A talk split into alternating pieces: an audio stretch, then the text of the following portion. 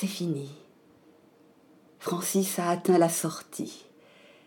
Il s'en va. Combien de tableaux a-t-il vu Combien de temps est-il resté devant chacun d'eux, à se réfléchir dans les vitres, à dialoguer avec ses frères de beauté? Oui, de beauté, c'est bien ça. On a honte de ces douleurs, on les cache, on les enterre, on les séquestre dans des placards, et voici que quelqu'un exhibe les siennes et vient dire que tous les hommes en sont là, que tous ils mangent, dorment, aiment parfois pour quelque temps, avec le grand sérieux des animaux, sous le ciel plein d'étoiles et vide de Dieu. Et il dit cela à travers des images éblouissantes, parce que oui, Francis n'a pas beaucoup regardé de peinture dans sa vie. Il n'y connaît rien, vraiment, rien de rien. Mais là, bien sûr, il a tout de suite senti qu'il se trouvait en pleine beauté. Et il est heureux. Cette promenade, c'était une conversation. Le peintre et lui parlaient le même langage, le peintre avec ses couleurs et lui avec ses yeux, et ils se sont bien compris, dès le début, dès l'instant de stupeur où Francis s'est arrêté, le souffle coupé. Et ensuite, et ensuite, il s'est gorgé de tout, ivre de douleur, de beauté, jusqu'au bout. Et il ne lui reste plus que la beauté derrière les yeux. La douleur, elle est hors de lui maintenant, comme une sueur à fleur de peau.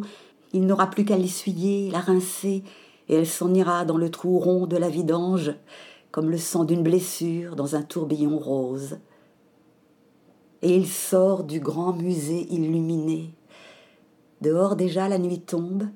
Francis va reprendre le boyau de verre, il va redescendre vers la terre, la ville va se relever à gauche avec ses lumières, et les gens grossiront jusqu'à ce qu'ils puissent se mêler à eux, ils ne lui feront plus peur, il va les observer, imaginer leur tête sous la fine illusion de leur peau, ils ne valent pas mieux que lui, ni moins. Ils sont ses semblables, tout simplement. Ils sont pleins d'espoir et de douleur, pleins d'amour et de viscères bleutés qui tanguent à chaque pas. Et voici que Francis se met à sourire. Il est distrait, étourdi, émerveillé. C'est comme au bout des longues heures nocturnes des bars quand il grelotte sur le dernier trottoir de la nuit, sur le premier trottoir de l'aube, ivre mort. Mais là, maintenant, il n'a pas froid, malgré le soir qui vient. Ivre, pourtant, il l'est, comment en douter? Mais mort, pas du tout, bien au contraire. Alors, qu'est-il en vérité, Francis, quand il débouche sur l'esplanade? Ivre vif? Oui, Francis est vivant.